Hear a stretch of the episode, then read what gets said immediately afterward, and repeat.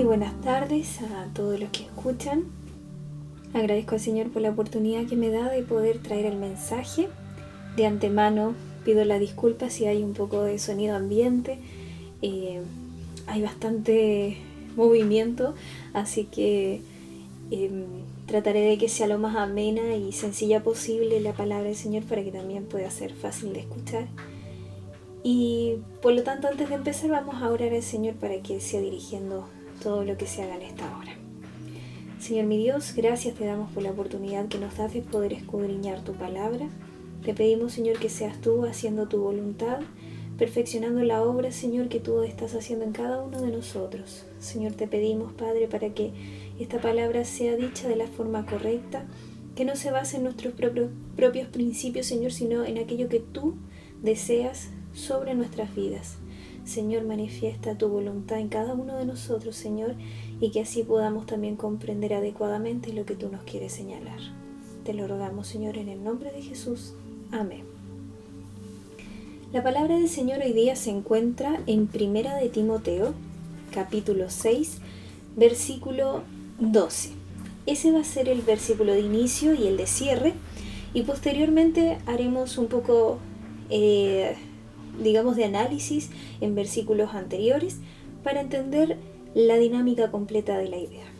Amén. Primera de Timoteo, entonces, capítulo 6, versículo 12. Dice así, en el nombre del Señor.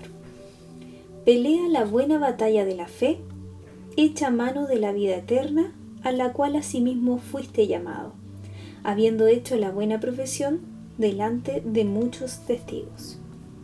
Amén. Esta palabra lleva por título insistir en la fe y tiene un sentido muy importante y lo vamos a ir analizando y confirmando a medida que eh, podamos tomar nota de lo que anteriormente se señala en los versículos de este mismo capítulo. Vemos lo primero que es que en los versículos anteriores se hace clara noción de situaciones en las que el ser humano tiende, es propenso a idear formas personales de creer en Dios o bien de seguir otras costumbres que no son las que el Señor exige. Vemos que el versículo 4 y 5 lo dicen. Está eh, envanecido, nada sabe del ira acerca de cuestiones y contiendas de palabras, de las cuales nacen envidias, pleitos, blasfemias, malas sospechas, disputas necias de hombres corruptos de entendimiento y privados de la libertad, que toman la piedad como fuente de ganancia, apártate de los tales. Sabemos que estas cartas a Timoteo estaban dirigidas para él y para los que estaban con él, y una de las cosas que le pide o le señala es apártate de aquellos que hacen las cosas con fines propios y no para la gloria del Señor. Entendemos que cuando uno trabaja en la viña del Señor, es fácil caer en ideas propias porque la palabra del Señor, al leerla em, y no se tiene el entendimiento o no se busca estar eh, en conexión con, el Espíritu Santo, es fácil crear propias versiones de lo que, de lo que dice la palabra del Señor.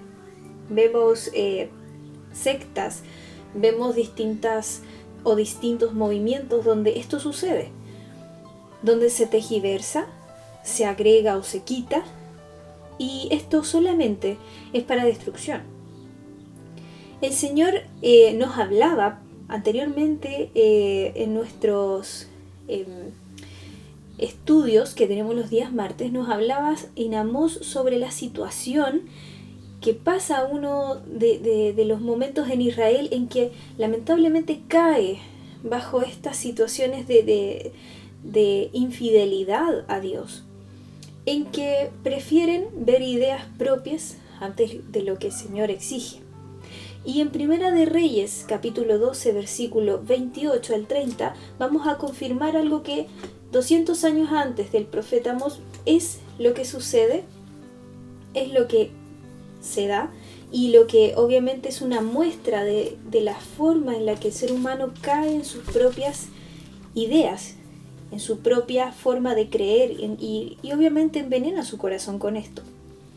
Dice entonces el capítulo 12, versículo 28, dice, y habiendo tenido consejo, hizo el rey dos becerros, hablando de Jeroboam, dos becerros de oro, y dijo el pueblo, bastante habéis subido a Jerusalén, he aquí tus dioses, oh Israel, los cuales te hicieron subir de la tierra de Egipto. Y puso uno en Betel y el otro en Dan. Y esto fue causa de pecado, porque el pueblo iba a adorar delante de uno hasta Dan. Sigue mencionando otros elementos que agrega Jeroboam, este rey que llega pero con sus propias ideas, porque su intención detrás de poner becerros de oro no era adorarlo, sino evitar que el pueblo tuviese contacto con el rey anterior. Así podían evitar que, no sé, pensaran o tuviesen eh, esa intención de volver al rey anterior y de cierta forma eh, traicionar a Jeroboam y decir, ah, ya, ok, ahora ya no te queremos a ti. Y veamos, son 10 tribus las que estaban en el dominio de Jeroboam, que implica recursos, implica dominio de tierras. O sea, si ese rey por alguna razón lo pierde, pierde muchísimo. Entonces, ¿qué es lo que quería evitar? Eso. Entonces, esta religión impuesta, ¿tenía algún fin espiritual que fuese realmente confirmación de Dios? No, en absoluto. Lo único que se buscaba era algo personal, que como decía en 1 Timoteo 6, versículo 4 al 5, son ideas personales, con únicos fines personales y que provocan blasfemia, pleitos, problemas. Y en eso el Señor nos quiere poner alerta, que sepamos diferenciar y entender cómo las ideas humanas siempre llevan a la destrucción. ¿Cómo debemos ser entonces? según la palabra del Señor? ¿Cuál debería ser nuestro perfil para entender qué nos hace distinto de las ideas comunes y silvestres del ser humano? Dice el versículo 11 del mismo capítulo 6 de 1 de Timoteo, dice, Mas tú, oh hombre de Dios, huye de estas cosas, huye de todo lo anterior. Huye de las personas que buscan hacer sus propias religiones, huye de aquellas interpretaciones personales, huye de todo eso. Dice, y sigue la justicia, la piedad, la fe, el amor, la paciencia, la mansedumbre. Sigamos a Gálatas. A Gálatas son parte del fruto del Espíritu. O sea, para que entendamos de lleno, quien está de acuerdo a la palabra del Señor tiene esto en su vida, el fruto del Espíritu. Es capaz de ser paciente, manso, ama y no ama con condiciones, ama conforme a como Dios nos manda a amar. Tiene piedad. No está en sus propios fines enjuiciar, sino que es una persona capaz de empatizar, de tener misericordia y por sobre todo la fe lo domina. Domina el hecho de que piensa y actúa buscando agradar a Dios. ¿Por qué? Porque esa es nuestra fe, que hay un Dios y que a este Dios servimos. No solamente es que tengo fe cuando necesito algo de Dios, es que lo sigo, le hablo, converso con Dios. Ya veíamos, ¿no es cierto?, que el café con Dios hoy nos habla sobre que Él nos escucha y no es solamente reconocer que Él nos escucha, es que es una fe constante de que entendemos que hay un Dios, a este Dios servimos, a este Dios le hablamos y de Él recibimos respuesta. O sea, Él constantemente está confirmando nuestra fe. Entonces, si nosotros comprendemos que en la vida, en la sociedad existen multiplicidad de teorías y multiplicidad de formas de pensar que hay un Dios, y usted habrá escuchado muchas veces la, típica frase, yo creo a Dios o yo creo en un Dios, pero a mi manera, o creo que Dios está en todas partes, de una forma en que cualquier cosa a la que se le considere como elemento eh, divino se puede considerar como parte de Dios. Entonces, una estatua, entonces un, talismán o cualquier objeto es parte de la divinidad de Dios. Y eso es erróneo, porque en ninguna parte dice lleva este objeto y ahí estará Dios contigo. No lo señala en ningún lugar de la Biblia así. Entonces vemos que eh, en la palabra del Señor son claras las cosas y que es más fácil para el ser humano y es más conveniente crear ideas propias de un Dios. Y vemos que comete un gran error Jeroboam al decir que es ese el Dios que los hizo subir de Egipto, estos becerros de oro, creados por él mismo. O sea, tira por tierra todo lo que Dios hizo en esos 40 años. Cómo los alimentó, cómo los cuidó, cómo les enseñó, cómo los libertó y los sanó. Entonces vemos que simplemente por ideas propias, cualquiera puede venir y decir algo que además es blasfemia contra Dios. Y a esto el Señor nos pide, cuidémonos y sepamos reconocer que quien habla cuando es de Dios, habla y se entiende que es de Él porque hay fruto. Y el fruto del Espíritu abunda en el corazón del Hijo de Dios, en aquellos que son hijos de Dios. Amén. Veíamos que Jesús demostraba esto constantemente, una persona que no buscaba nada propio, cuando bendecía, cuando sanaba, no era con afán de hacer algo personal, sino de mostrar quién era Dios, que existía y de que él no estaba sujeto a ciertos principios eh, religiosos que únicamente podían considerar un día específico para sanar o que solamente podía ser tal o cual persona. Jesús demostró que no habían límites para el Señor y que nosotros estábamos limitando al Señor. Por lo tanto, es fundamental esto y, y ya vamos a ir entendiendo entonces por qué insistir en la fe. La prueba fehaciente de que existe y de que es Dios quien habla es esta, los frutos, lo que yo muestro, lo que yo soy. Y cuando es Dios quien habla y yo no estoy muy seguro, veamos lo que se debería sentir. Jeremías 29 es un ejemplo maravilloso, hermoso, en el que Dios habla. Y para él era difícil, porque lo que el Señor quería hablar no necesariamente era lo más lindo. Fue llamado por el Señor desde muy joven y él le dijo al Señor, Señor, yo soy un niño, hablo como un niño. Y Dios enseguida pone en su boca palabra sabia y le dice, ya no hablarás como niño. Entonces vemos que hay una directa conexión con el Señor. Y en algún momento él siente que todo lo que dice es demasiado complejo. Y dice en el capítulo 20 de Jeremías, versículo 9, dice, y dije, no me acordaré más de él, ni hablaré más en su nombre. No obstante, había en mi corazón como un fuego ardiente metido en mis huesos. Traté de sufrirlo y no pude. Jeremías estaba congojado, estaba complicado porque todos los que estaban a su alrededor lo odiaban porque su mensaje era sentencioso, no era un mensaje de paz. El Señor estaba tratando con su pueblo y obviamente iba a ser un poco duro y justamente Jeremías le toca esa parte, dura. Y en algún momento Jeremías no quiere hablar, hablar más. Pero cuando es de Dios, nadie lo puede callar. Y por lo tanto lo que Jeremías siente es como la gracia de Dios, como la sabiduría puesta en sus labios no se puede callar. Y esa es una gran diferencia entre lo que el ser humano pueda decir y cuando Dios quiere hablar. En este caso vemos que Jeremías no se puede eh, reprimir porque es de Dios. Cuando no es de Dios, sabemos que calla fácilmente.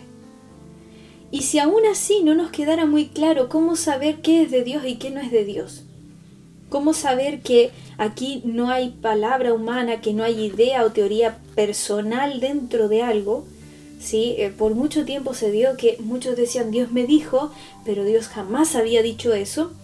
Si no reconocemos estas estas ideas, como por ejemplo que tenga el, fruto del Espíritu en su vida, que se pueda observar que tiene aquello que evidencia que hay una vida comprometida con Dios. Si no observo en el caso propio que, em, que esto está dirigido por Dios y que lo que me impulsa no es personal, es de Dios, Si aún así dudo de que esto pueda ser dado por Dios o por el hombre, dice Hechos capítulo 5 versículos 35 al 39, hay ahí una clara noción de qué es lo que demuestra que es de Dios y lo que no. Dice entonces el versículo 35, y luego dijo, varones israelitas, mirad por vosotros lo que vais a hacer respecto a estos hombres. Porque antes de estos días se levantó Teudas diciendo que era alguien. A este se unió un número como de 400 hombres, pero él fue muerto y todos los que le obedecían fueron dispersados y reducidos a nada. Después de este se levantó Judas, el Galileo, en los días del censo, y llevó en pos de sí a mucho pueblo. Pareció también él, y todos los que le obedecían fueron dispersados. Y ahora os digo, apartaos de estos hombres y dejadlos, porque si este consejo o esta obra es de hombre, se desvanecerá. Mas si es de Dios, no la podréis destruir. No seáis tal vez hallados luchando contra Dios. Este es el consejo, ¿cierto?, que da Gamaliel eh, a, a los que están con él, entendiendo que estaban ante una situación, ante personas que estaban hablando en nombre de Jesús. Y por supuesto uno siente que eh, en estas instancias era caso de vida o muerte. Y, y, ahí es cuando hace un comentario que es sumamente importante, porque dice, si no es de Dios, así como viene se va. Y así también son todas las teorías humanas. Así como están, dejan de ser. Pero lo que es de Dios permanece.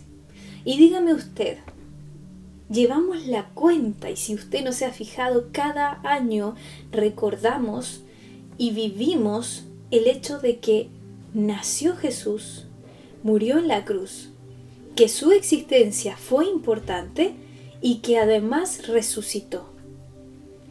Todos los años lo recordamos. ¿Cómo?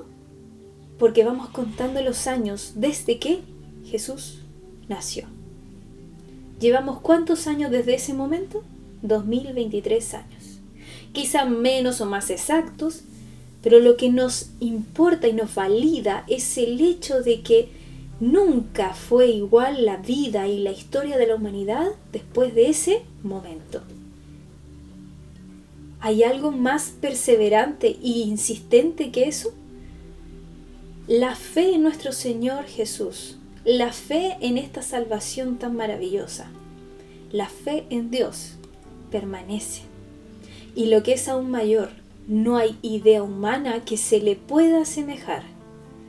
Y por lo tanto en esto debemos insistir aun cuanto hayan ideas propias, aun cuanto me parezca que estas ideas que tengo son maravillosas, si no es Dios el que está en medio de cada cosa que pienso y, preparo y relaciono y creo, si no está Dios, hay que desecharlo. Esto no solo se trata de analizar al resto, también se trata de analizarme personalmente. Cuando leo la palabra del Señor, ¿qué estoy haciendo? ¿Leyéndola a mi manera o pidiéndole a Dios que sea obrando en mi corazón para que Él lo dirija todo y no yo me dirija solo? Esto es importante, insistir en la fe. Si queremos obrar de acuerdo a la voluntad del Señor, predicar de acuerdo a la voluntad del Señor, tengamos siempre en cuenta estas cosas que no busquemos fines personales al momento de escudriñar su palabra, que ante todo estemos siempre insistiendo en el fruto del Espíritu en nuestras vidas, que de la misma forma esté constantemente percibiendo de dónde viene esta, esta, esta sensación. ¿Es algo personal? ¿O este amor y esta pasión por decir lo que debo decir viene de Dios? Cuando Dios quiere hablar y nos usa como instrumentos, nada nos puede parar, ni nosotros mismos. A veces nosotros queremos reprimir, pero el Señor de alguna manera nos lleva y nos hace hablar. ¿Por qué? Porque es su voluntad. Y por sobre todo, esa voluntad permanece, no se desvanece, no deja de ser, porque la fe lo sobrepasa todo. Amén. Esta ha sido la palabra del Señor, es preciosa y es bastante compleja, hay que analizar muy detenidamente en, en, el fruto del Espíritu, hay que analizar cuidadosamente en el hecho de, de lo que significa sentir la presencia del Señor. Pero es importante que algo que ya hemos visto y hemos escuchado antes lo podamos también recordar en esta oportunidad. Que el Señor nos dé gracia porque esto es lo que nos lleva a, a reflexionar y que podamos tomarlo, afirmarlo en nuestros corazones y ponerlo en práctica, por supuesto, siempre que sea necesario. Amén. Oremos al Señor. Padre, te agradecemos por tu hermosa palabra, por el hecho de que tú hablas con gran sabiduría en nuestras vidas, Señor. Gracias, Padre, porque tú vas conectando todo, Señor. Tú haces que todo tenga sentido. La palabra que escuchamos ayer, la que escuchamos el domingo, Señor, la que escuchamos semanas atrás, tú vas conectando todo, mi Señor, para que hoy podamos comprender mejor cómo nos quieres a nosotros, de qué forma nos quieres ver, Señor, afirmados en ti, en tu voluntad. Dios del cielo, danos la gracia, la sabiduría, la inteligencia para abordar siempre tu palabra con temor, Señor, sabiendo que esto no se trata de algo personal, que jamás en nuestro corazón prevalezca lo propio, sino que ante todo nos dejemos moldear por aquello que tú nos quieres dar. Señor, permítenos ser prudentes y ante todo tener siempre la oportunidad de confirmar con tu palabra todo sentimiento, toda sensación, todo sueño, Señor, que todo queda en tus manos, Dios mío, para que así no ofendamos a tu presencia, sino al contrario, podamos ser bendición y, podamos así demostrar lo maravilloso que eres, Padre, a aquellos que no te conocen. Gracias, Señor, por tu palabra. Que se haga tu voluntad en nuestras vidas, en el nombre de Jesús. Amén. Que el Señor les bendiga, mis hermanas, y quedo muy agradecida porque en esta oportunidad el Señor me ha entregado este mensaje y también porque se los puedo comunicar a ustedes. Que el Señor les bendiga a cada una en el nombre del Señor.